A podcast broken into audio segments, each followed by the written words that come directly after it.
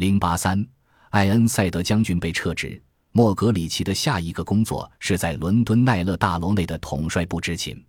随着德国进攻的可能性越来越小，他渐渐陷入千篇一律的事务里。值班军官的职责就是守在电话机旁，随时准备发出德国进攻的警报。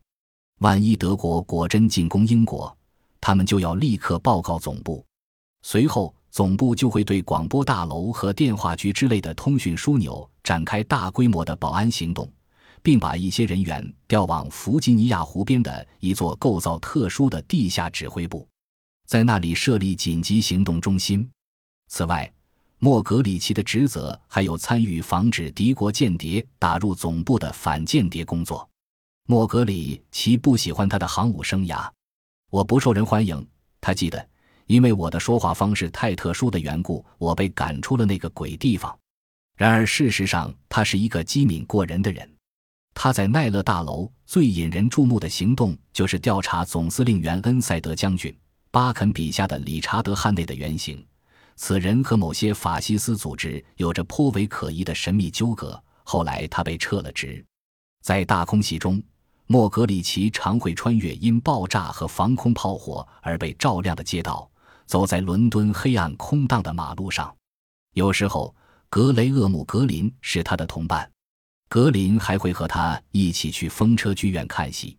那里的观众无聊乏味，上演的全是低级庸俗的戏。莫格里奇觉得，格林之所以喜欢格调不高的东西，是因为他偏爱观看恶魔戏的缘故。这种悲凉的心态，在他的许多作品中肯定有突出的体现。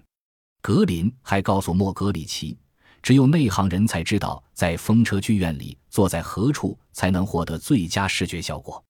莫格里奇注意到，格林在空袭时冒险外出之前都要做特别的忏悔，这使莫格里奇心里很不安。他觉得自己好像手握一张三等车票，和一位重要人物一起乘坐头等车厢旅行。他心想，格林一定会升天堂，而他则要入炼狱。莫格里奇从认识格林起就注意到，他对他的小说中描绘的激情抱有一种特殊的超脱态度。在他看来，格林对待日常生活的态度也颇为相似。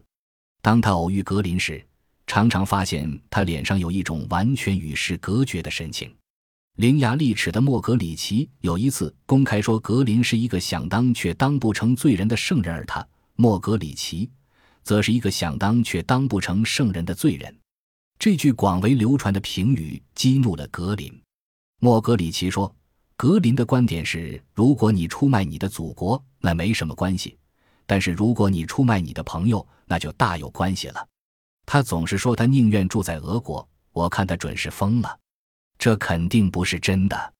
至于格林笔下描绘的秘密情报处，莫格里奇对此也有他的非常深邃的看法。我认为以特雷弗威尔森，一名军情六处办案军官为原型的《人性的因素》是一部三流作品。他最优秀、最真实的间谍小说是《我们的人在哈瓦那》。莫格里奇遇到的一个军情五处的官员是借住在本廷克街一幢地下公寓里的盖伊·伯吉斯。伯吉斯和莫格里奇只见过一面，但印象深刻。如今，莫格里奇把伯吉斯形容为经受道德折磨的邪恶的化身。伯吉斯在空袭时常常没完没了地发牢骚，莫格里奇认为他说话过于随便。例如。他知道伯吉斯把地日计划随身带到了美国，大多数时间他和基姆菲尔比的公文包里都带着秘密计划。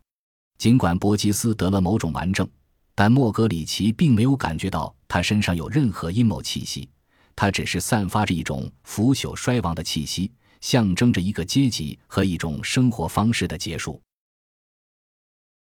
本集播放完毕，感谢您的收听，喜欢请订阅加关注。主页有更多精彩内容。